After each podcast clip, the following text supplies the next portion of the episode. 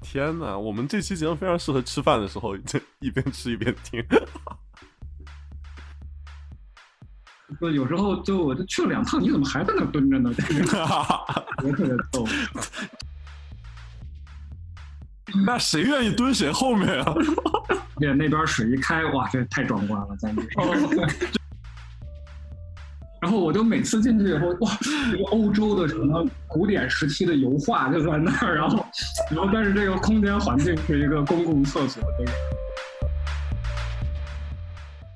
欢迎收听由群岛 FM 出品的《城市罐头》，大家好，我是姚。大家好，我是小王。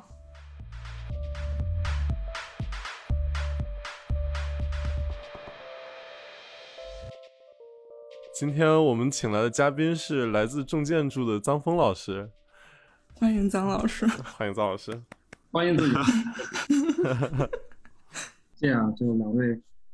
在在远在他乡，我们还来聊聊这个话题，实在是觉得，其实我觉得有很多那个，我也不知道文化差异，说不定能正就是聊出来。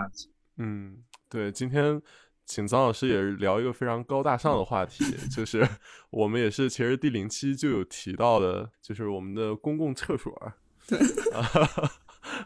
对，然后聊这个，可能因为这是我嗯特别喜欢的一个话题。对，这这个项目是这个小王再三建议、反复游 说，然后最终才上马的。对，那我得很感谢你们啊，这么重要的话题找我来聊，简直是太荣幸，太荣幸。谢谢应该的，应该的。 不过正经说，我觉得其实马桶或者说公共厕所或者整个这个卫生系统，其实可以说是某种程度奠定了人类文明或者城市文明的一个东西。对对对，我昨天还特意去找了一本，哎，我那本书去哪了？那个叫《厕神》， 特神测试对它，它其实挺有意思，就是你知道那个以前不是有那个就是钢铁啊、呃枪炮病菌嘛，就是嗯，从那儿开始就很多人就用这种比较独特的视角去扫遍人类史那种。嗯这本书其实就是用厕所的视角去扫人类史，还挺有意思。啊，呃，反正也是提了很多那个什么，呃，最原始的，就厕所其实是文明嘛，就是这个嗯是很明显的。然后就是说最早的这个印度啊、埃及啊、罗马啊、土耳其两河流域，再到中国，就是嗯厕所是怎么一步一步出现的？对，挺好玩的，其实是。然后其实聊这个也是也是想到，可能这三年来深圳有一直做一个所谓的厕所革命的这样一个东西。然后我觉得可能在中国开始大家都把目光转向这公共厕所或者公共配套设施这样的东西，所以感觉可以大家一起来聊一聊这个。嗯，对，其实我们那个应该也还算是比较荣幸吧，就是、嗯呃参与了一点点这个深圳的厕所的这个事儿，然后当时是和富田区的呃城管局啊，还有受那个规划局呃周红梅那个局长的邀请，就去参与了一些。呃，对，尽管最后这个事情就没有一个落地，但是那整个参与过程，就是让我对深圳这个公共卫生系统这件事情还是感触颇深的。就是呃，政府出牵头，呃，找了很多建筑师来改善这个城市里边的公共厕所，而这个城市里边的公共厕所呢，又是就故意选了一些非常怎么讲离就是居民区吧，就很密集的区域的这种公它的啊，改善是肯定会影响到周围这人的生活，还有这个城市啊什么这种事儿。对，我觉嗯得这个这整个举措还是让我印象颇深的。在其他城市其实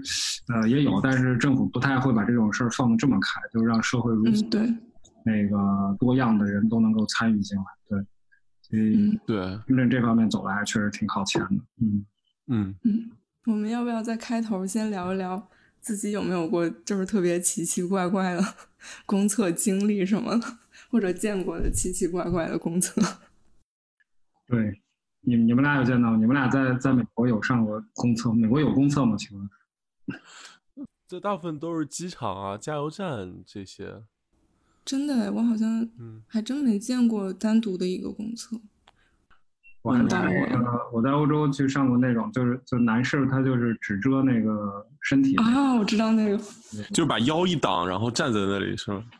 然后那个还挺挺逗的。对我还是那个是不是就在大街上啊？对对我对，住在大街上，很开放。啊，然后我们家我小朋友很小嘛，就是很小，在国内一般就是所有的地方都是公厕，对他们来说就是任何地对方。， 像我们去我们去了欧洲，我就觉得这不太好意思，就不能这样，嗯每天都背着一个矿泉水瓶，然后矿泉水瓶的作用就是一块布，然后它就在里边儿迅速出现一个厕所，尿完我再找一个地方把它那个倒掉，嗯，就找着一个这样的厕所，哎，终于不用我用我的布了，这这儿有一个特别开放的布，所以我们一定要对，很棒。对，欧洲那个公共厕所，因为我去年在阿姆斯特丹，我我跟我同事出去玩儿也是，然后他是男生嘛，然后 走着走着我上个厕所，然后边上厕所还在那儿边跟我聊， 我感天觉， 对体验也是挺奇怪。这对，边聊他他边说你你别往这边看，要我在那种厕所肯定尿不出来 啊。哎，但是我们在胡同里边儿也有这种情况，就我们门口那个，我们公司在胡同里边儿嘛，啊，然后上厕所它也是临着那个胡同，就经常你你进去上厕所的时候，你的头是在那个窗子的那个高度的，然后啊，那边同事就走，哎嗨， 然后对对对对对， 有呃跟体验非常相似的，其实是。 嗯而且现在胡同里边儿其实那个呃，就改善居民幸福生活嘛，就所有的工作都有空调，然后这个空调就是夏天是最凉快，冬天特别暖和，因为它厕所都面积都非常小，那那一个一点五平嗯，对，带起来非常轻松。嗯然后我就经常觉得那个我们邻居就冬天为了省家里的电，就长时间的那个在厕所里边待着，然后感觉就特别便秘，就是很长时间都得在厕所里。然后夏天的时候也是，就哎，怎么就有时候就我就去了两趟，你怎么还在那儿蹲着呢？ 这个我特别逗。一蹲的站不起来了，一会儿。对，胡同里边这种事儿还挺常，因为胡同的嗯，嗯，就怎么讲，就挺社交的那种的嘛，就对是对对，啊嗯聊几句那种，就那感受也挺逗的，就大家都在上厕所还要聊天儿。你们现在可能都不行，那些新同事我觉得都受不了这个，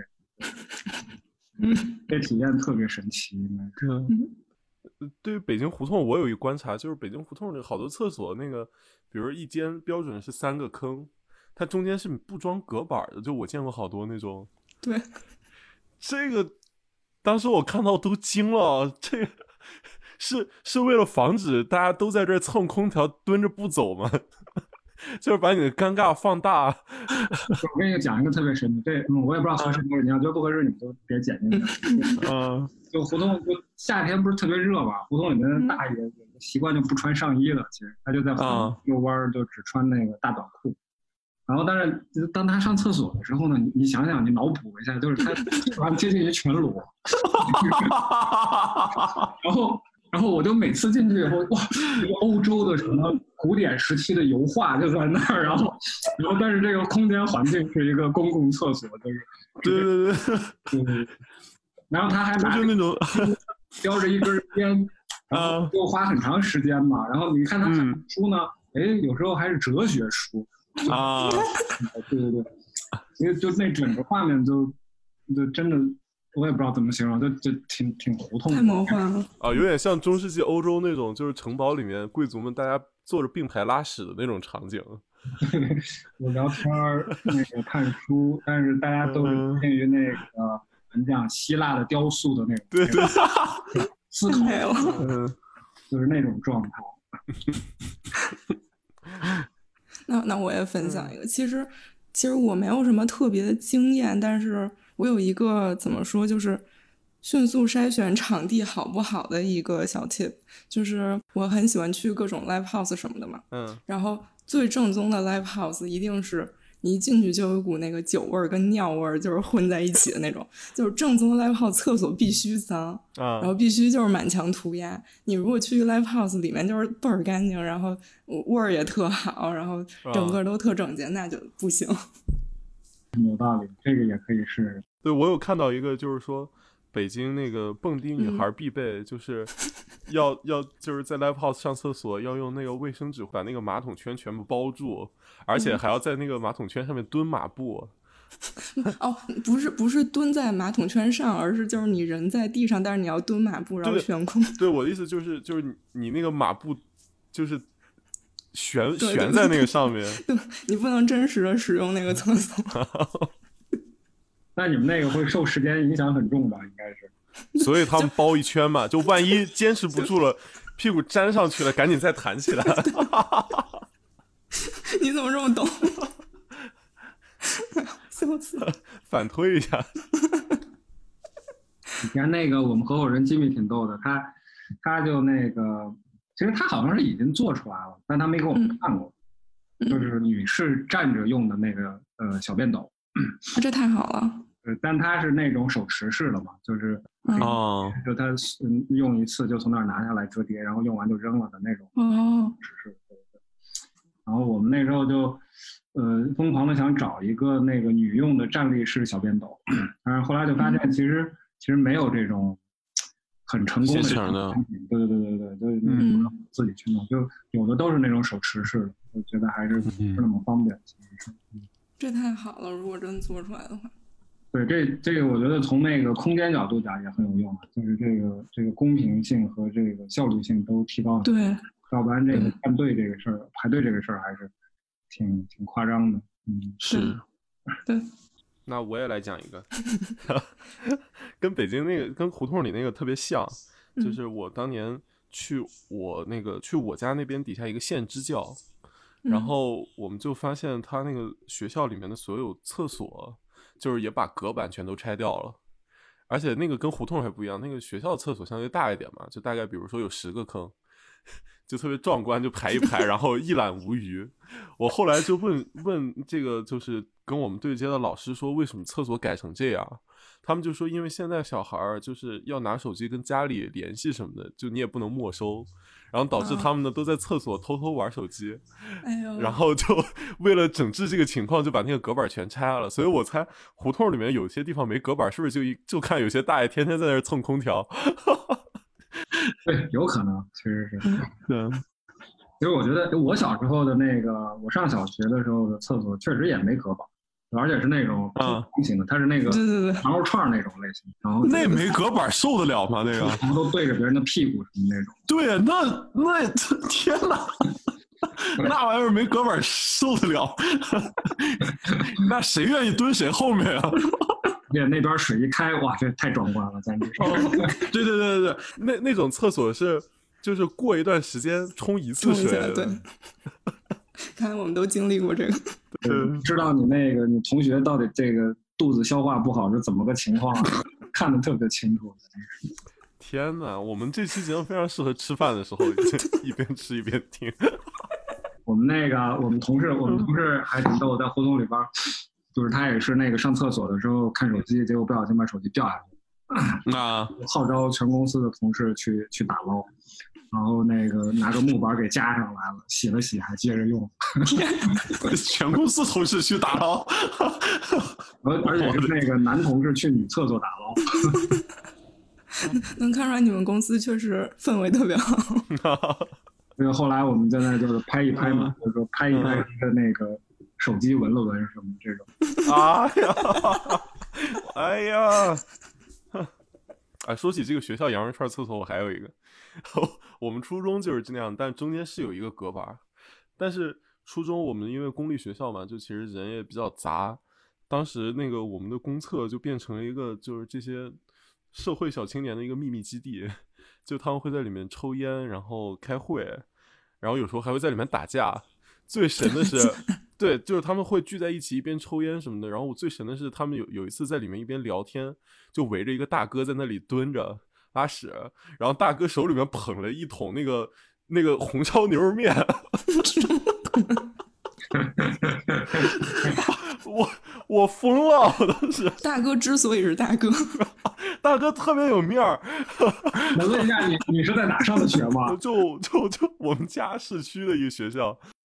就你这你你哪个市的这这个厕所文化如此的优良？我就见过，就初中见过，太搞笑了。对我们那时候也是，其实差不多。 所以我就觉得上厕所，嗯在我的记忆里，无论是我上学的这个经历，还是我现在嗯在胡同里的经历，厕所对我来说真的就是个交流场所。就是我，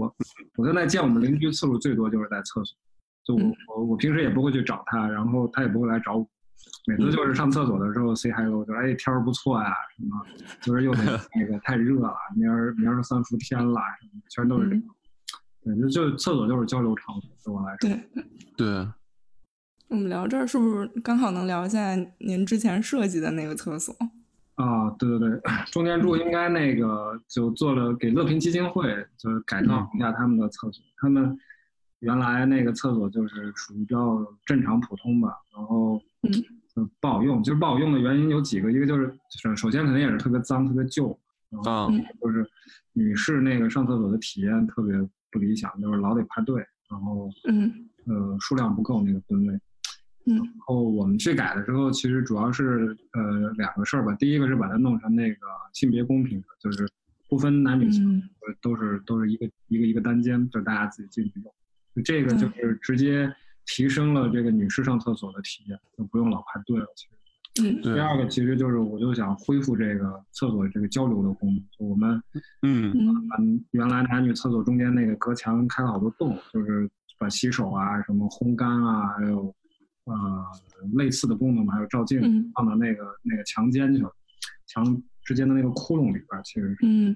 然后就是你在这边上厕所和在那边上厕所上完你要洗手啊什么的，就会会打个照面，然后就了解啊就让这个功能又又又又重新出现了。然后在这个基础上，我们又还做了一个，就是把那个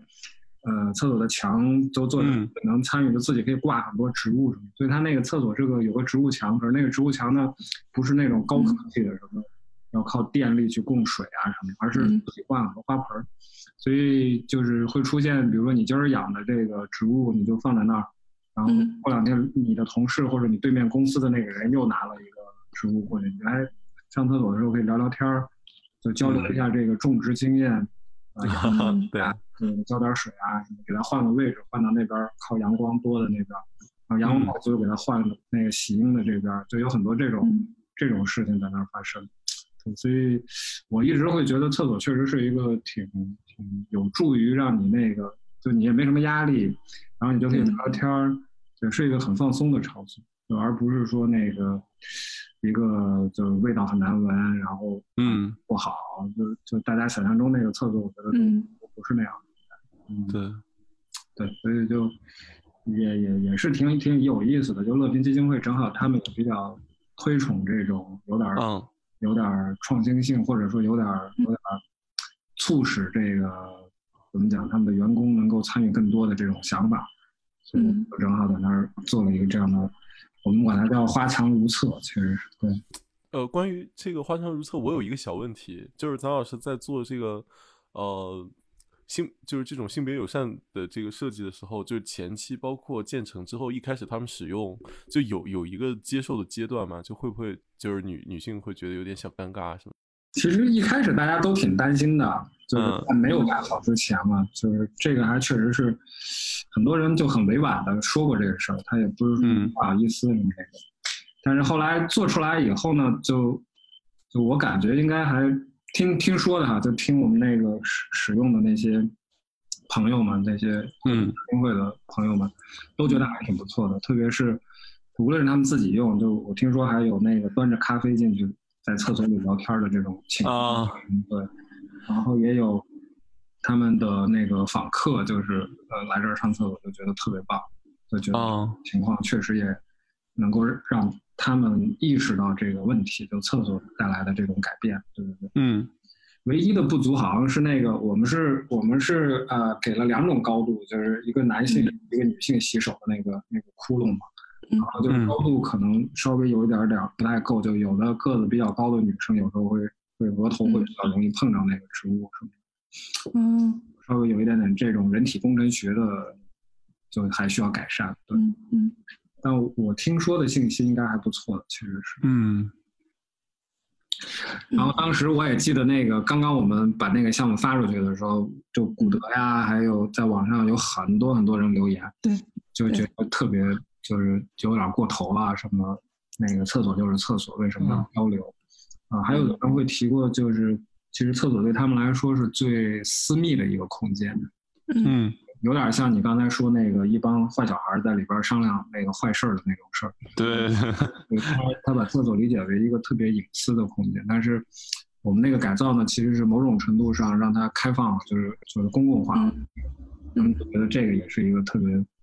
嗯、就难以理解的地方吧。对但我、嗯我会觉得其实就就是把厕所理解为特别隐私的一个地方也是对的，但我们其实也照顾，就在隔间里边儿你可以做这种隐私的啊嗯什么想法。对，但是但是你从隔间出来以后，我觉得还是一个应该相对放松一点儿的对情况。嗯，对，嗯，我觉得您说那个人会拿着咖啡，然后去厕所里聊天，这种感觉特别好。然后也是让我想起来，我小时候就是一般上中学的时候，女生下课都会就是手拉手说要不要去上厕所， 然后去上厕所，然后遇到别的班女生还会在厕所就是多聊一会儿最近的八卦呀，什么男生呀，什么这种感觉。其实我自己的经验，公共厕所其实一直是一个特别社交的一个空间。怎么聊啊？就蹲在那里首尾相连的聊吗？我们当时真的是蹲在那儿聊啊， 就因为哦是聊着串儿的那种厕所嘛，就蹲在那儿聊啊就聊这老师怎么怎么怎么怎么的，哎，这老师太怪了，这这老啊，师不能您那还没板儿，啊你就这么聊着， 要我我都不张嘴。 最尴尬的时候，你聊到最高潮、最高兴的时候，你突然隔隔几个那个人，哎，那老师蹲在那儿呢，完了，这这英国对吧？这个老老师蹲在前面，暗戳戳回头一看，就特别尴尬。就我印象很深，我们就有一次回到班里边，就感觉老师看我们的眼神都不对劲儿。后来两天被罚站，就觉得是这被抓小辫儿。哎呦，另外还有一个特好玩儿，就是这个这个植物，就是其实当时我也是在网上看到这个项目嘛，然后对，这项目发的第一时间，然后我们就在群里面聊起这个事情了。对，然后其实嗯第一眼看到的就是那些植物，感觉确实是挺特别。之前嗯很少会在公共厕所这种空间里有看到这种植物，而且有也是基本是一个摆设这样的。然后您说这种它是可以移动的，然后换面儿啊，或者大家互相交流，感觉是挺特别的一个设计。他们其实还挺，我自己看还看见过，他们就是有交流过，比嗯如说养这个多肉和养那个带花儿的那种，就有时候会在那聊一下，其实也制造了一些聊天的这种内容、嗯主题什么的。对，嗯呃，养花这个事情让我想到，就是其实不管是办公室厕所也好，就是现在这个公厕也好，我觉得现在就大家特别重视这个事情，其实一方面也是就是希望这种社区的或者城市的公共性的回归，就是嗯公厕作为一个，比如说你社区或者城市的基础设施，它本身就是带有一定这种。这种公共生活的属性的，就比如说你小区院子里面有一个公厕，那大家可能就更多的愿意就是在下面，然后进行一些社交活动之类的，而不是说就我只能下来溜达溜达，然后赶紧回去了。然后包括农村也是这样吧，就是在这个公社消失了之后，然后就农村很长一段时间公共设施是就是跟不上的嘛，然后现在又呼吁重新建，其实也相当于是城市的一个缩影，就是就是把公共生活重新带入到大家的视野里面。对，因为中国的公共生活，我觉得可能就不是那种特别冠冕堂皇或者说是正式的公共生活，就它它是有嗯一些这个怎么讲，呃，就个人性的这种的，就嗯不对是对对对，在胡同里边聊天儿，或者嗯那个就比如说几个人蹲在那儿怎么怎么打麻将什么这种都算是，其实是。对对厕所本身就是有这个载体，就呃是参加那个深圳那个事儿的时候，我印象很深，就是嗯，为什么选了那么多，就是是在非常普通的城市空间里边的厕所拿出来，就是让嗯厨师们去面对、去想办法提升，而不是说就是在一个什么景观很好，或者说是城市嗯花园、公园里边的那种。对，我觉得他确实有一个诉求，就是他是想通过这个呃增加一些使用的可能，就首先是改善它本来的事情，然后再增加一些新的事情，呃，来切实能够让城市生活被改善。因为厕所就这个数据我可能不太记得了，但是它其实也其实是规划嘛，就是在我也不知道就每每方半径是多少的那个圆里边儿就得有嗯嗯呃公共厕所，像深圳还是公共厕所和那个垃圾站就结合的，其实很多城市都是这样。对，然后就是把这个地方，大家可能平时都会认为就是味道最重，然嗯后那个苍蝇最多的，然后那个脏东西也比较多的一个地方。嗯但实际上，其实现在城市的公共厕所，它那个维护都维护的还是很花时间和精力的，就有专人去打扫。呃嗯像垃圾站是定定时有这个就是清理啊，什么杀菌这种事儿，对，所以呃，把这些东西能改好呢，我都觉得确实是让城市生活能够得到很很密度性的这种改善，就它一改就是特别基层，从下而上的，然后激活了这整个城市的好多事儿，对。所以这个这个出发点应该还是挺好的。对，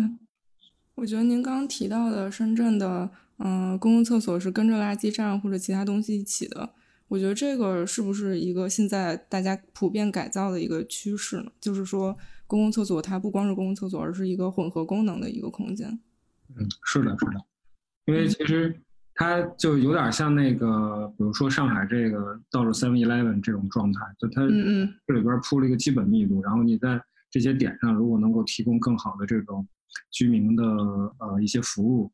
就不用说的特别高大上了，就比如说休息的，或者说是一些嗯简单的这个呃小商业，或者说是跟居民生活就很有关系的一些小的事情，它这个密度嗯决定了它就方便好用啊、然后呢，大家可能在那儿也真的是有社交，就是不光是上厕所的社交，而是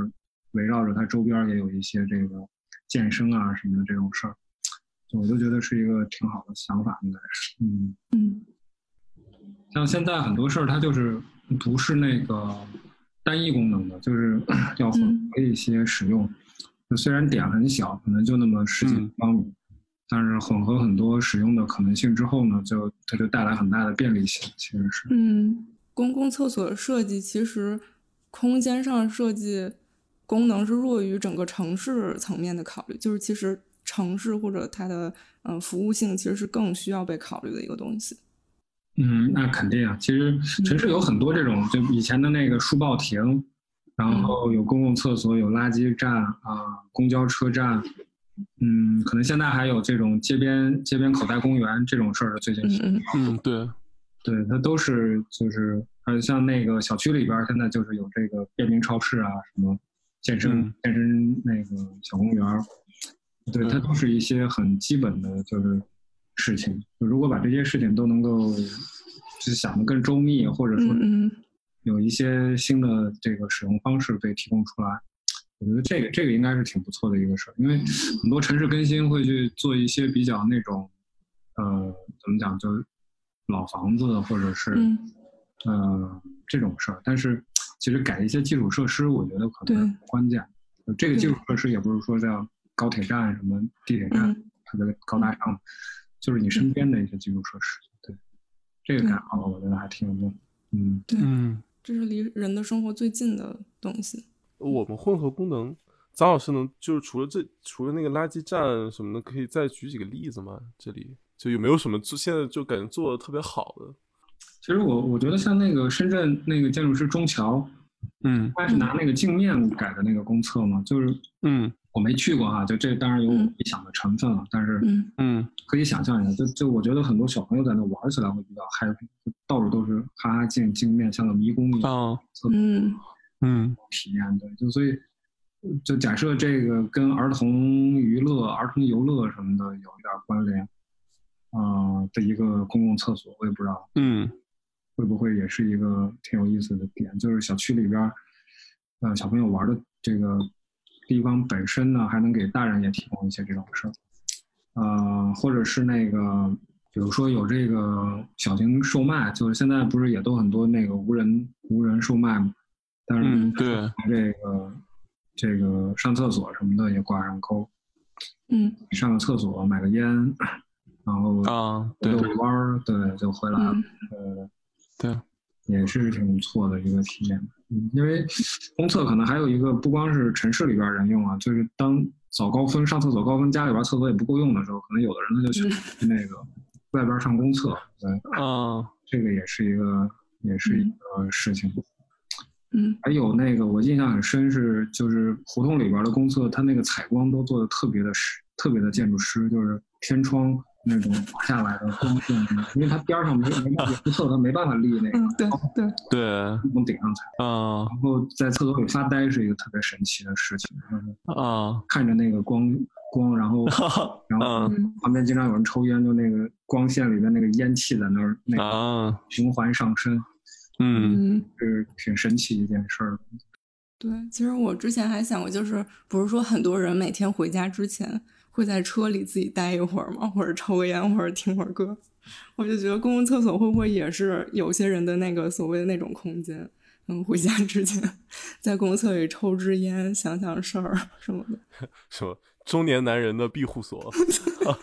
我们那个，我印象我自己体验是，就有时候在胡同里边儿，就公厕比较多的地方，你就会选嗯今天上哪儿呢？呃实现了那个上公厕厕所自自由由，对对对，每一独特个自都别有特色，别 有 什么老北京早上起来就是这一出，真是盖了帽儿了 因为跟就跟那个健身也有关系嘛，就我啊有呃多远， 就整嗯个对经过多少个厕所，啊这嗯个度量单位，你知道吗，就是啊今天要走到那个厕所去，然后再绕到什么另外一个地方，就是嗯上个厕所回来，就实现嗯哼两千步或者五千步嗯的目标。对，就是在在胡同里面真的哦有这么做的。嗯对其实我最近嗯有一个观察是，深圳那城中村啊什么的里边完全没公厕。就我们去城中村里边那个考察或者是遛弯儿，就就体验啊。上次有一嗯个特别恐怖的事儿，就就经常是就被忍到最后一刻，然后敲门敲到别人家那种才行的。就因为因为他就是他那个地都是村民嘛，就没有人嗯嗯对公共就那么去想的，对，所以就嗯特别少。就有的有的有啊，但不能嗯不能说完全没有，就就很很少。对对对，嗯嗯所以我就所以在胡同里边上厕所是特幸福的事儿，就是特对别对多。对嗯我当时还真是就占胡同一点点空间，弄一个特别小的厕所。我觉得嗯这个公共厕所是一个挺幸福的事儿。嗯，城中村这个让我想到一个类比，就是城中村这个空间有点像纽约， 对它密度特别大，然后纽约也没有公厕，导致我经常有时候晚上在那个曼哈顿下错站了，想上个厕所非常之痛苦。就我不知道啊，就我觉得像纽约，它可能城市还是有一些公共空间的一些嗯，构想吧，对对，还是可以去个嗯，肯德基啊，或者去个对对对，就只能找这种啊了。城中村可没有这种构想。对对，城中村去那个沙县小吃，你聊这个我，是我是觉得不是很一样，但我想说的是，这个东西可能引引起了另一个话题，就是所谓的资源公平这种东西。就是比如说在城市里，当然我们刚刚提到胡同，胡同是有很多公共厕所，但其实城市里的公共厕所现在极大程度是被呃公共空间，比如说消费空间或者是办公室的公共厕所是代替的。但其实这就有问题，就是有些有些消费空间或者公共场所不是所有人都能去的，比如可能只有白领或者说高消费人群，他能进到一定的空间里，然后去享受那个特别 fancy 的一个厕所。但是可能对于其他人来说，比如你是一个在这儿路过路人或者小商小贩，你不想进到那种空间，或者你想有就是在路边儿找到一个厕所，其实是挺困难的一件事儿。嗯，对，对，厕所也的确是体现了这个这个公平性的一些事情吧。这个我有个体验，就我嗯小时候的时候，嗯、我肠胃不太好， 这遗传我爸， 我爸我爸肠胃也不好，导致我们一家人 去，经常听的是那个就是啊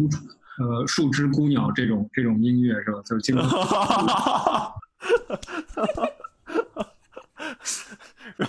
咱们聊完这个查首歌，嗯，对， 我我这，然后我们一家人去逛超市，我和我爸经常逛到冷柜的时候，两个人同时都不行了，就就疯了，就 凉就一阵凉意，就嗯突然就不行了。然后我们一般的解决方式就是从那个超市冲出来，要么就近就冲向肯德基，要么就是 附近那个大酒店。特别是我家 那个超市边上有一个，就是有一个特豪华的酒店，然后我我跟我爸就后来就习惯了，经常冲进去，然后从那个人大堂那个旋转 楼梯哒跑上去，然后二楼有一厕所，哎，你知道那个我我还用这招儿，就是我觉得上厕所对学建筑的人是一个特别好用的办法。 对对，你去你去考察建筑、参观建筑，不让你进入，经常的，哎，我实在是不行，求求你，那个厕所，然后你给我到后面去，然后你你后面去学到了，对，你就你就进嗯去，然后你就可以溜达半天，然后出来了之后还太好了那个如释重负的表情，这好爽好 爽，啊， 对对，哎 啊，这个太好了，学到了，学到了。对，嗯，我们要不要唱首歌？我们来插首歌吧。藏老师来给我们推荐一首歌。嗯。对，本来我是那个准备了好多首的，因为我觉得上厕所的体验实在是太丰富了。 嗯，嗯，受受限于这个节目的要求啊，就我只能推荐两首您您可以在这儿先推荐一首，然后结尾我们再加一首。啊嗯。那我先推荐的这首是那个叫什么《Rain》，是这个大教授的坂本龙一的，对对对。嗯然后为什么就这首歌其实应该是那个末代皇帝吧？当时嗯，对，电影里边的曲子就非常，当时就非常震撼，其实也是。但是为什么就是让我又联想到这个跟厕所有关呢？是因为就我个人的体验也是这样的，就是经常那个需要需要花一点时间，需要嗯呃，就是酝酿一下的时候呢，就这个是特别奏效，对，就是就是就是你可能在前面很长时间都需要听它，然后但是在那个音乐达到这个最高点的时候呢，就是你的身体也舒服了，嗯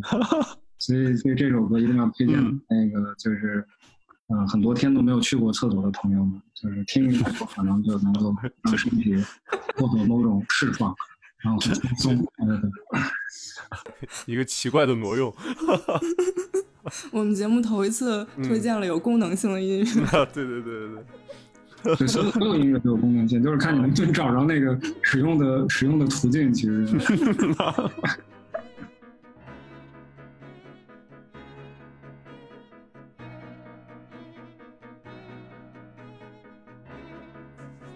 我们在这儿是不是能录一下？就是在那个音乐背后，我们可以把整个的这个歌单给大家放出来。啊，好啊，好啊，那你嗯非常嗯这样吧，对我记，我刚才已经介绍了这个，就是第一首，对，这第一首，这这第二首是一个德国的这个音乐人，就我其实不太会发他的音啊，因为四声发，但他那种 six 就是我觉得是所有建筑师都特别爱听，极简主义经典，就是它是属于从最简单的一个单一节奏不断的叠加，不断的叠加，最后就是也是升华就是到一个非常富丽豪华的这种音乐的状态，就是。就我觉得跟刚刚那个 rain 的作用是有点类似的，但是它是属于怎么讲，就是那个非常缓慢，它不是那种就突然的状态。所以这两首歌都是推荐的，就是很多天没去过厕所的朋友，可能要多花点时间。那首 Six 有十几分钟长，所以嗯得那个找个马桶别蹲着，要不然那个很受不了嗯。然后第第二类了是那个就是刚才这个，啊你去那个跟你爸去那个啊找厕所的这个状态， 嗯就是一定一定要非常快速的时候，嗯，暴风骤雨啊啊，你可能都已经这个这个括约肌都已经完全受不 了。对然后这个是推荐的 Led Zeppelin 的这个，啊我也不太会 Immigrant Song，对，还有这个伍佰嗯和 China Blue 的《树枝姑娘》，以及那个我特别我最喜欢《追名林檎》和《东京实验》，嗯这个我也不太会发音啊，它这个日语的 Shrubba 的 Rat's Nest，嗯这三首都是就是一上来就就到就到这个暴风骤雨般的节奏，特别是那个伍佰那个《树枝姑娘》，我还觉得他还挺嗯配合的，就他有那种当你的这个腹腔空了之后的这种舒缓。五百风评被害。对那个就伍佰这个，它对应的比较好，就是就是把这个暴风骤雨般之后的这个黎明，就安静的那一瞬间。五百都是那样，嗯，对，然后我我先推荐这个吧，就是当你这个这个腹腔横空之后的这种状态呢，就是我也推荐了这个 Louis Armstrong 的《What a Wonderful World》，嗯这首歌我特别喜欢，对我觉得所有心情美好的时候都很合适。嗯走上完的时候，嗯合适。对，我本来还找了很多，就是什么蹲厕，就是当你腿蹲麻的时候，就是这个。太完整了。太完整了，真的。有那个就是上了一半被人打扰，就是不得不出来，就是戛然而止的那个时候。后来这这些我就这也太难受了。对对，这些我就都算了，所以我还是推荐了这个这几首比较正常，嗯相 对正常，嗯对大家可能每天都会经历的这种。嗯但有个歌单就是这个厕所音乐，对，当无论自己处于哪种上厕所状态的时候，都有一个音乐能对应上。嗯，桑老师一己之力给我们的这个歌单一下子扩容了一倍。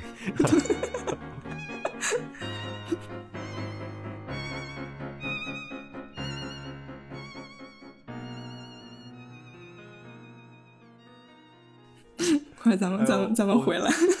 我我脸有点 麻，哎，好，我们听完舒缓的歌曲， 回到我们的讨论中来。这里，这里我有一个问题，嗯就是在现在这个公社，呃，公社，公就社在现在这个公厕的这个建设潮里面，我我其实觉得有一个很奇怪的趋势，这个趋势在呃二三线城市里面特别明显，就是它这个大范围的推广呈现出来一种标准化的和一种本土化的这种浪漫想象的一个一个一个杂糅的一个状态，就是它一方面。它要求这个设计是可复制的，可以大面积在城市里面铺开的，但另一方面，这个标准化里面它要要求，就经常会有那个，呃，当地政府会明确的写要这个符合当地的文化，要弘扬他们的本土特色。所以现在最常见的一种在二三线城市的厕所就是一个琉璃瓦的大屋顶，然后 中间一个门儿。然后两边一边一个方窗，一边是男厕所，一边是女厕所，中间是一个这个呃孙悟空哦是吧？嗯， 对对，就是孙悟空变那庙， 就是。然后我觉得这个问题好像也是我们重建筑的实践里面一直贯穿下来的一个问题，就是想问我问什么时候脏贯穿孙悟空？没有没有没有，不是孙悟空，就是这种，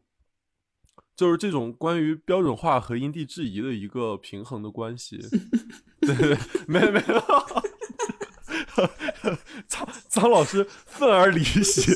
这期节目到此结束了。说我刚变身变成如来佛，对，嗯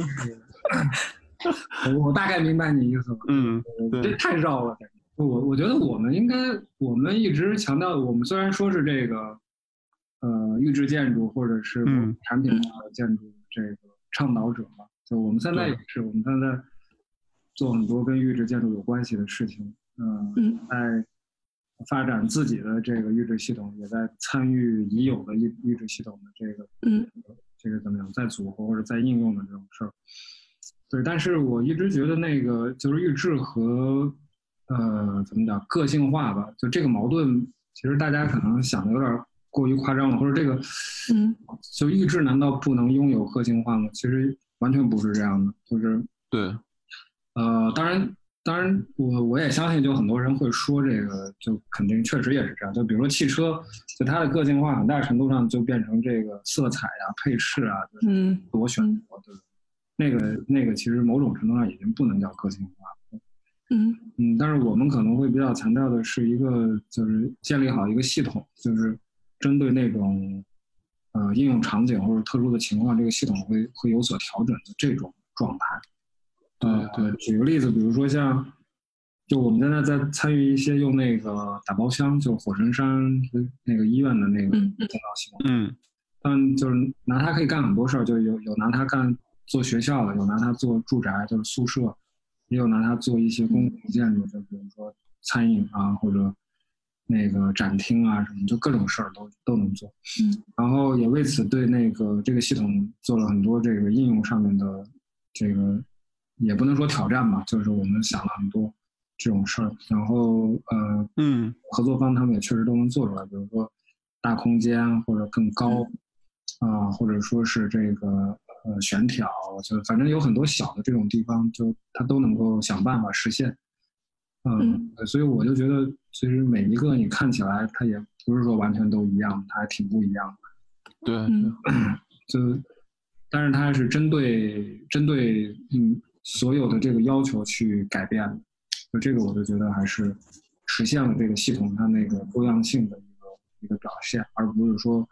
就是严格按照那个火神山那个医院或者或者什么状态，嗯那么也不是那样的。嗯我们应该很多时候是这种情况，像我们做那个插件塔系列也是，嗯嗯会是一个呃空间网大体，对。但是我们用的无论是那三三四次，就每一次的最终结果都挺不一样的。嗯我觉得也是一个类似的状态吧，其实是，嗯嗯对，这里我想提的就是说，一方面这种呃预制的和个性化是不矛盾的，但是另一方面，就是在这个基层政府往往面对一个问题，就是说他要选择，呃，我是应该大面积的铺开，还是重点的做几个点，就是他需要考虑他的一个成本。像张老师刚才说那个，其实我们是不是有可能存在这样一种，就是一个一个一个设计模式，就是比如说，呃，一个政府然后委托一个建筑师给他一个整体的配套方案，然后我们通过就是一个系统化的设计来解决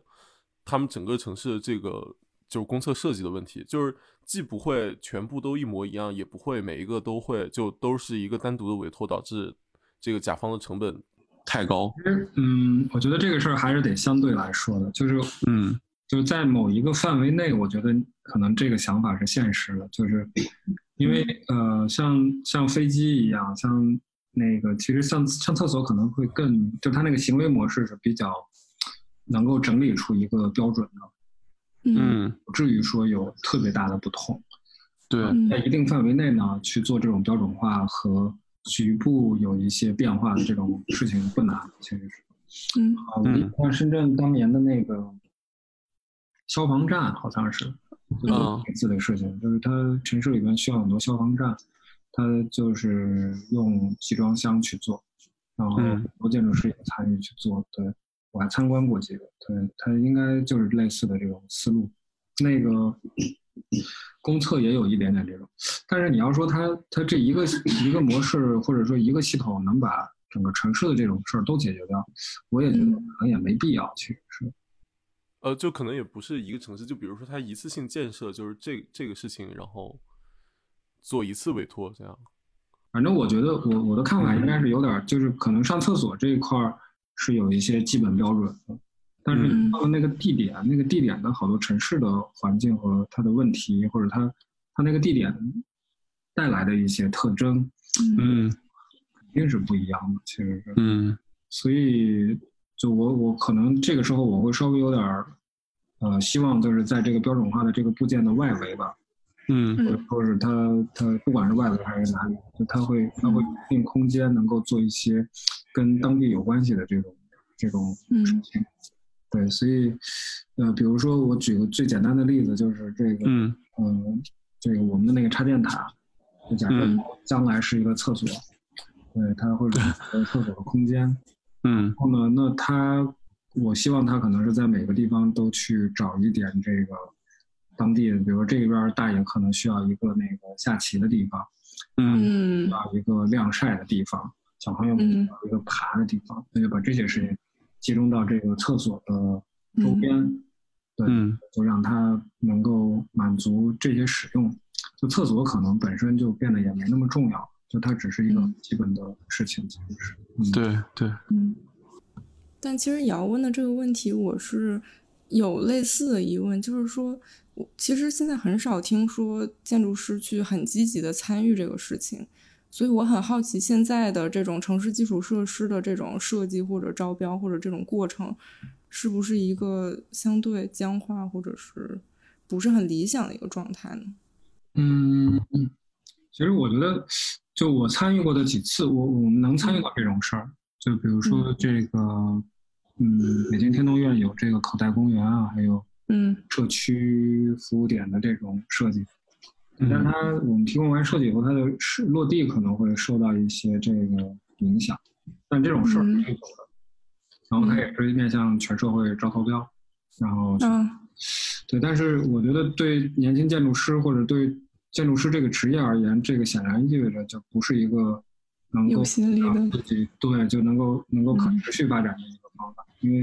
嗯这种事情它政府提供的这个嗯怎么讲设计费吧，或者不管嗯是政府还是说是其他的组织或者是企业，嗯嗯大家没有觉得这是一个特别需要花很多钱嗯去做的事情，对，这都是一些基础设施，对，所以可能做那么一两个，确实对建筑师而言，呃，不是一个特别可持续的状态。但就像姚那种嗯说法，就是他如果一次能拿出来三十个，呃，就有可能嗯这三十个打一个包，去呃有一个建筑师去面对，这种有可能会出现，呃，就是建筑师的设计费也是足够的，然后那个建筑嗯空间也是足够的，然后呃施工队可能施工方他们也能是足够的，就我觉得这种情况可能会相对良性一点，嗯，嗯但这我觉得这个过程可能还需要再再探索吧，就是起码从对那个角度，他们是不是愿意这么做？就他们，我觉得他好像没有没有足够的动力去去这么做。对嗯，这个是不是因为不管是投资方也好，还是我们的这个呃公权力也好，就是更多的还是做就是作为一个非常基本的一个便民设施来做，就他们其实在后续的这个呃运营啊、投资啊方面是是不把它当做一个就是可以一个长期的甚至收回成本的一个东西的。我觉得可能不是这个意思，就是其实对政府而言，我觉得，嗯，公测其实是功能性的一些东西，就是嗯，对它的对就经费拨出去之后，只要有这个有这个功能，呃，对能够起到这个作用，就为居民来上厕所能用，就它这个目的就达到了。其实它没必要在上面去增加很多别的事情。现在我们刚才讨论的就是增加一些使用啊什么的，这个是让它可能和别的这个政府部门的一些需求能够加嗯到一起的时候，这个事儿才有可能。但对一般的做法是，就是这个部门管这个事儿，那个部门管那个事儿，对就是不会不会交叉在一起，就钱也不会混合在一起用。对，所以就实现起来的难度应该是在这个地方。其实，对，但得出现一些比较特殊的情况，就比如说，哎，确实没地儿了，就是那个空间不够用，或者说是就大家都看上这块地了，或者嗯，对，嗯，呃，就那个时候才会有这种情况出现。对，所以我觉得它还是一个可能，或者说是政府，我也不知道，就是要求这个几个部门的总预算要压缩。嗯，嗯，哎，对，嗯就是大家钱都不够了，然后可能得结合起来用，才能把这个事儿弄得特别好。嗯，嗯出，现一些出现一些特殊的情况出现的时候，我觉得这事儿才才是比较现实的。嗯，不然的话，在现有制度下，我觉得它还是有一些操作上的难度。嗯。有没有那种就是比较，就像现在这种互联网经济，就比如说整个嗯、呃公测的运营和维护交给第三方去做，什么滴滴拉屎这种的。 因为我我之前在查资料，我发现国内已经有做这种生意的了，就是说这个北京好多公厕饱受这个纸被大家全部薅光的困扰，哦，然后他们就做了一个那种共享的取纸机，通过手机扫二维码。然后他们最新的一个产品是那个智能马桶圈儿，就是它那个后面是带一个抽纸的，就是你自己要上的话点一下，它就那个上面套那个塑料布给你嘎转一圈新的出来，就有点像欧洲之前有德国有很多这种的。然后我就在想，如果比如说厕所里面，一个是上广告，二是就是交给这样子的第三方来做，会不会就是从资本然后到建筑师，就整个这个系统会跑得更好啊？我觉得这个可能还是得得看哈，就当然你嗯长期来讲是有，就我记得我们家在我们家在兰州嘛，就我小时候的嗯公厕都是交由第三方运营，就是进去了哦交五毛，哦，对你不交钱你哦用不了那个厕所，就他他是靠这个收哦费的，就是有一些自己的对利润，就他管理这个他搞卫生啊什么的，但他要收一些费用。然后但是后来就是这个钱就是都没了这事儿，就是我的理解哦就是主要是。呃，社会会认为这个是政府应该做的事儿，不应该嗯啊、让大家还来交钱来享受嗯这个服务，而是政府应该嗯可以把这个事儿拿出来让大家嗯使用的，而且质量还足够的好。对，嗯就我个人应该会，我不是完全觉得这个就你不掏钱享受这个服务就是合理的啊，就其实有点像那个摩拜吧，就是大家一开始觉得骑这共享自行车还得交钱，交个五毛钱也觉得不合理，但是其实你想嗯想啊，你花了钱，你是享受到了一些好处，然后这个嗯对好处能够促使你花的这个钱能够促使这个好处长时间的享受。 我们小时候那种是一个大爷或者一大妈在门口看着，然后他可能摆点小摊儿什么，或者就甚至支个锅在门口一边炒菜，然后 一边找你要钱。然后现在的话，这种就是我们一方面需要管理的规范规范化嘛，但是另一方面我们可能就是看到这种公权力在面对这种大量的一次性支出，然后后续还需要这个民政部门持续性投入的时候，就它热情没有那么高，我们是不是可以就是换一种变现方式或者运营方式？比如说，就我们虽然就不是一次上一次厕所交一块钱了，但是厕所这个人用现在互联网创业思维，就是他们就是流量， 这这听着有味儿，这对，我觉得这个事儿是是有点这样的，就是你认为厕所公厕啊，应该说是公厕，公厕究竟是政府掏钱更合适，还是大家来花钱来啊、呃养护它更合适？其实有点嗯这个状态。就你可能我觉得像中国中国这个社会有点会觉得就是我我给交那么多税，嗯然后我享受这种服务是非常正常的，就是嗯，确这实，其实是像地铁呀、像公路啊、嗯公共交通，就这个都是就我确实享受这个服务是很很很合理的。嗯嗯但是另外一方面，就是政府其实这方面做的也也还行，就是它公测确实是，对，我也不能说它公测就做的管理的不太好了，其实，嗯但是，呃，如果换成你刚才这个思路，就是我觉得从我的角度来讲啊也是合理的，就是自己花钱去照顾自己的厕所，但这个就会出现一个在中国经常出现的事儿，就万一这个第三方的企业不行了，或者说是它出了问题，啊这个厕所又、又恢复到没人管的对状态，就政府还得来这个兜底。啊，所对以对，所以我觉得政府就是不是很愿意就处于这种状态，应该嗯所以那还不如索性就那个我就我就一这个怎么讲一手包办，我就把这个事儿都管。哦嗯这个在中国其实大部分事情应该都是这种情况。嗯，对，这个其实呃，运营模式还有一个很大的问题就是中国不同城市。地区经济发展差异也是非常大，就可能北上广他们这个政府完全有能力把它做得非常好，但可能二三线就会有一些困难。其实我觉得可能也可以分一下，就是确实是当政府这个财政收入或者它的人力财力管不了这么多的时候，嗯就是用互联网的方法，比如说大家大家上厕所扫码，然后这个钱呢能够来支撑这个厕所的基本运营，对，应该也是一件挺好的事儿。其实是，嗯或者我也不知道有企业愿意来做这件事。其实这这种企业是不是弄得多了也会变成国企呢？嗯，就有点像那种铁路铁铁路公司那样的，其嗯实中国的垃圾回收是有点儿，我理解哈，应该嗯像中国这个垃圾回收应该是有这个企业去管理的，对它，嗯这其实垃圾是一个特别特别大的问题的，对对对，所有的人的垃圾怎么收集、怎么处理，然后这个里边也有很大的经济的这个利益链条在里边儿，对，嗯，这里边儿对都是生意，有很多企业都在做这些事儿。哦，如果厕所也能够做到这一点，可能也嗯也行。其实它就是放开一点，可能政府放开一点，对，让让人能挣钱。对，我相信也会有企业愿意来做。嗯，哎，我这有一个补充的，就现在其实已经有公司做这种智慧公测系统，我给你们看这个哦，智慧公怎么智慧？就是它首先是它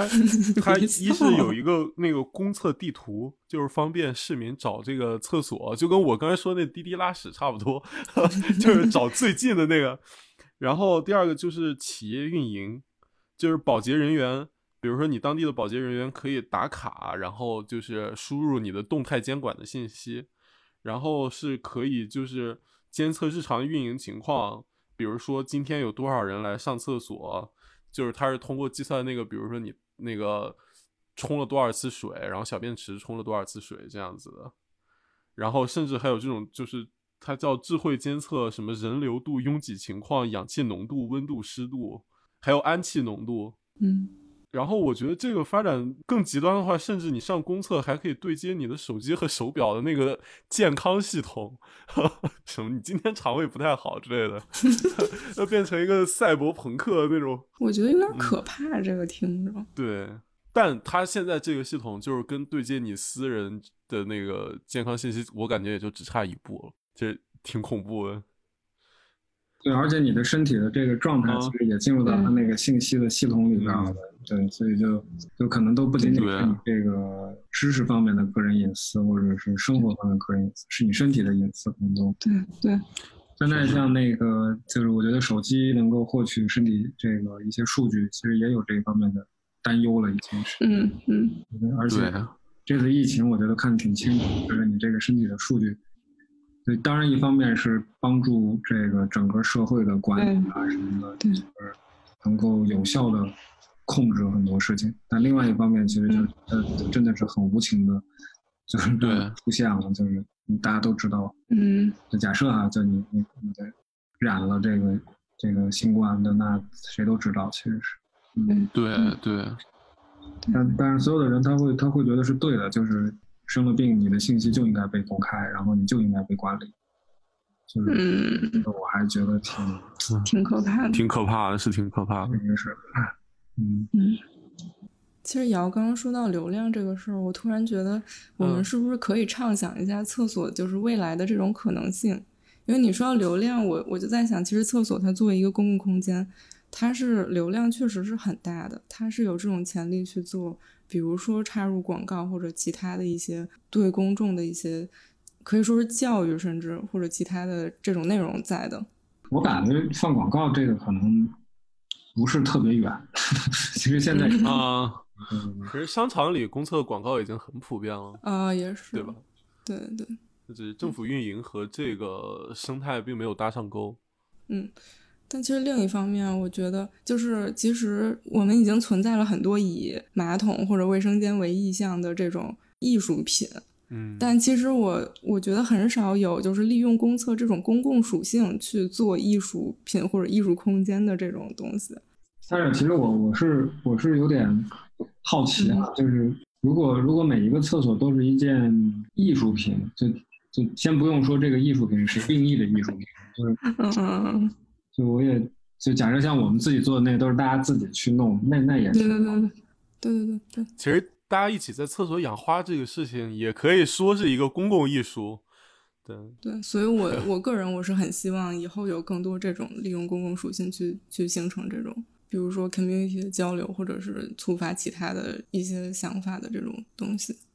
对，而且我我这里再引申一下，就其实公公厕和公厕它们的空间属性也是非常不一样的。嗯，比如说，嗯，比如说你那个写字楼里的公厕可能相对就更私密一点，然后这个地铁站的公厕可能就更公更公共一点，然后对这个像胡同里的公厕可能就也非常像这个大的办公室里面的厕所一样，就大家有一个社群的这种感觉。就可能嗯比如说我们在胡同里面做一个花香如厕这样的模式也是完全可以的，但可能花香如厕坐在地铁站里，大家就不太能接受，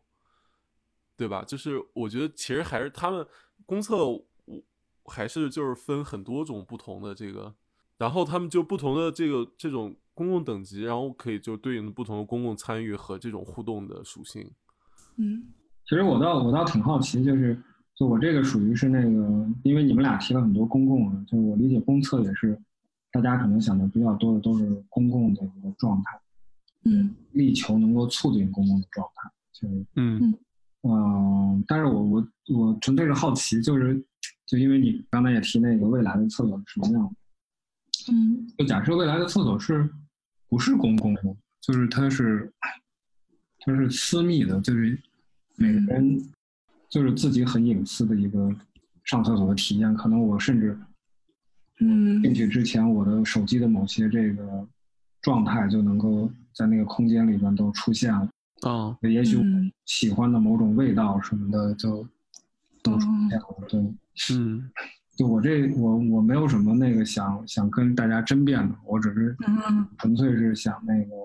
什么叫做公厕，对。嗯然后就因为我们讨论比较多的是属于那种跟公共空间这么延续下来的嗯嗯聊天啊、交流啊，然后认识新朋友，嗯上厕所的时候还能够那个互相那个讨论一下老师什么这种这种公厕，对。但是嗯，总对之，这个公厕不是这样的，公厕是就是你嗯个人的一个空间，它但它是迅速出现，然后你换一个人，它就迅速变了，甚至你嗯那个上厕所的那个气味都消失了，就是嗯对，就这种是不是也还能叫公厕吗？我我觉得不矛盾， 这个有点像这个一个厕所有点像一个 co living 的那种公寓，就是你的卧室是极度私密的，然后大家比如说几个卧室共享一个大的公共空间。嗯嗯不过说起来，我我有一个观察，就是美国这边的厕所那个小隔间的私密性都特别差。我不知道嗯那个小王那边是不是这样，是的就是是的他每个小隔间那个门儿离地都特别对高，这是为什么？然后那个门啊，而且还关不紧，就是它一定要有一个有一缝指儿宽的缝儿，对，对，就非常夸张。然后导致我刚来的时候特别不习惯， 我也是。而且它还是马桶，就中国很多公厕是蹲坑，对，或者是你有马桶的地方，就是机场和那个商场就还干净一点，就学校这种老的马桶会就极度不适，而且你也能看到外面的人，主要是。 我后来查了一下，他们好像是因为就为了公共安全，一方面是怕你在里面做奇怪的事情，二是说万一比如说有老人什么的，就老人如厕经常会出现那种就是摔站倒起或的时是候会晕有倒对会有，而且心脑血管的问题嘛，就是说如果看到情况，他们路人可以及时的施救，就他们是因为这个，嗯，就我只是很好奇，就是公共、公共一般来讲意味着是更多的人能够能够在一起，它才叫公共，或者说那个空间是嗯某没有某种权利去控制它的，就是谁都能够来用。嗯那你说厕所，比如说我弄成一个单间，就它它确实是开放的，就是它只是占用那嗯段时间嘛，就那个时间之后嗯它嗯就可以交给别的人了。对，就那段时间内它是一个很个人的状态，嗯这种和那个就是完全比较公共的，嗯嗯嗯，嗯我觉得您说这个特别像我之前聊到，就是人进家之前在汽车里待一会儿的那种空间，有一些类似。然后其实就我知道的是，其实日本已经开始有一些类似的这种空间。然后甚至日本不是有一种文化，就是说社恐的人中午吃饭的时候会去去厕所吃饭，哦，就是其实是哦给他们一个很安全的环境，然后又不用去跟别人社交。 嗯，这这跟样的那个空间端着红烧牛肉面的大哥差不多， 不过大哥是在社交，大哥大哥太社交了，应该是。嗯但我觉得这种这种空间出现其实是跟社会状态有关的，嗯就是一个怀疑，就是可能如果大家都很社畜，大家是非常需要这种空间的。对，其实有可能，就是如果你周围的空间就是那个开放度非常高，反而你可能是需要一些私密性。但是如果你你日常，比如说你你的工作环境，还有你的这个学校的环境是一个压力比较高，或者是那个管理比较严格的区域，那有可能就是需要一些空间去。对对对对，这个在我去年实习的时候体会太明显了，也是就每天真的是有时候也非常困，而且经常工作压力也比较大，就带薪拉屎的时间非常长。我有时候特别困了，甚至会在厕所里面打会儿盹儿。 所以这就是为什么现在那个办公空间它是要求有这个私密私密室的这个面积配比。嗯超过就比如一千平米，可能就得配个将近五六十的这个个人隐私空间，对，用这啊个嗯施压呀，还有嗯，有那种两人比较私密的谈话，就是有可能在那种里面会去进行，确实是，我觉得都是对。都是一个这样的考虑去。我后来问了不少朋友，感觉他们也都有这种类似的体验。其实我 我也有，对，所以所以你说这个公共空间，其实我觉得它就并不能简单的就只只要是公共空间就是公共空间，它好像不是这个意思，而反而是对对就是根据你你你周边的这个情况，它它是有变化的。其实，假如对，周边是一个公共性非常高的区域，就有可能你嗯反而需要一些个人的、个人的区域，那卫生间或者一般意义上的公共厕所就能够起到这嗯种作用。但也许你周边的情况就反而是提供不出来的时候，那公厕它就是能够提供出来这种空间。就公共空间对状态也是也是多变的，或者它它也是它也是可以那个个人定制的。对对，其实就是刚才说的，就是公共和公共中间的层级划分还是非常丰富的，可能性也特别多。嗯，嗯因为我们以前我们我们有一个很直接的感受，就是简单的去做公共空间，就建筑师一般都会有这个这个想法，就是哎我要弄嗯空间，然后对照顾大多数人的这个利益嗯，是非常好的。可是啊百分之九十出来就是那个空间就是空的，就不知道该怎么用。嗯对对对对，其实是的，所以现在我我觉得可能更适合的提法是，怎么能触发一些公共活动，就是嗯空间是排在活动或者事件之后的，对这个我觉得可能是更更积极的一个提法，要不然建筑师真的是就直冲的就要做公共空间。嗯 嗯但是其实你看你身边，就我觉得可能西欧洲、美国可能相对好点儿，它那个有那个那个意识。但是其实大部分地方都是公共空间做出来就是不知道该怎么用，大家都不知道怎么用，一个展览嗯就能摆十年的那种都。啊嗯，对，我们最后写的这个环节是什么？家用厕所好物推荐。 苍老师要聊吗？要不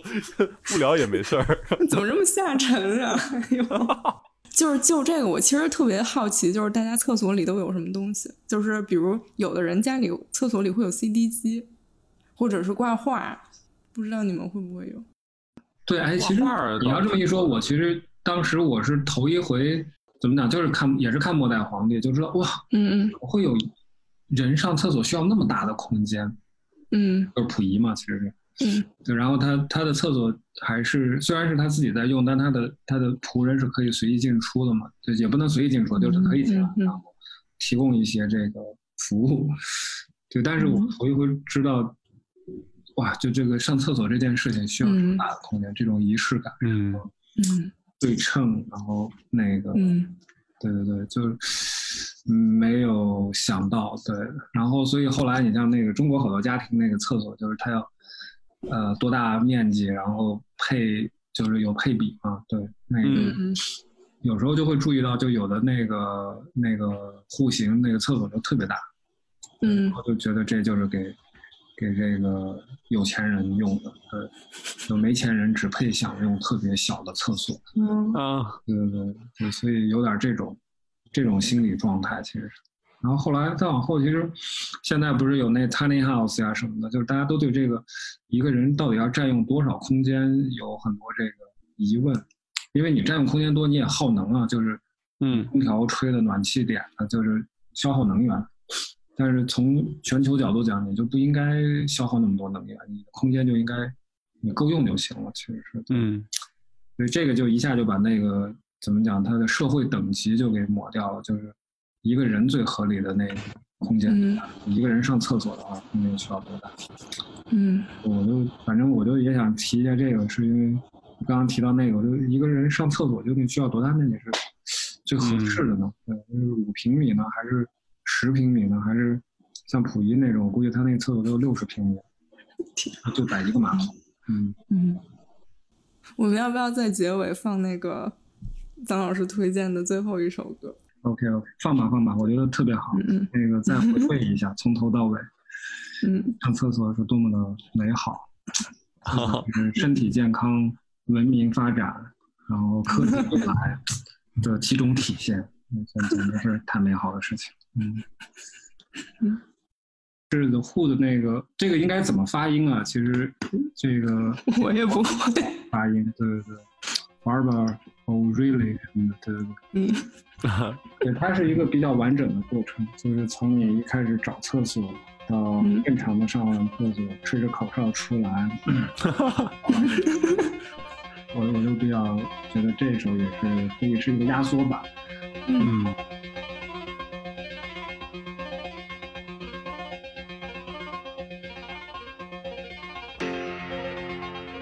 哎，那最后在音乐里面，我要不再插一个那个同仁堂那个歌，挺好玩的，没讲。 可以。 就是同仁堂是康熙年间盖的嘛，然后它那个一直到现一直到民国的时候，它那个门面都是在一个街下面的空间，就是你需要从那个大街上面下几节台阶才能到同仁堂。然后这个就导致它那个地方有点像个阴沟，然后周围那些店铺啊什么的，好多都没有自己的厕所，所以导致那个同仁堂那个门前就变成了那片儿商贩特别有名的一个公共厕所。就每天早起和半夜，这个那些小伙计和掌柜们都会去那儿上厕所，然后导致这个同仁堂每天早上起来第一件事就是要把那个粪和尿啊都扫干净，然后这个同仁堂掌柜不堪其扰就去找算命的，就是说他想把这个地方垫高，让算命的给他算一算行不行？算命的就说你这个地方不能不能垫，说你这个是什么，就是。这个精华汇集之所是一个百鸟朝凤的地方，所以就是同仁堂就把这个东西就是嗯一直坚持到民国，嗯 然后后面他们这个扫扫粪尿还乐此不疲，嗯然后甚至总结出来说，就是哪天就是门前被拉的屎多，哪天生意就特别好。嗯，哎你这么一说，我们院子也是低于啊低于胡同呗。那你们也不错。啊，你们也不错，你们也是百鸟朝凤。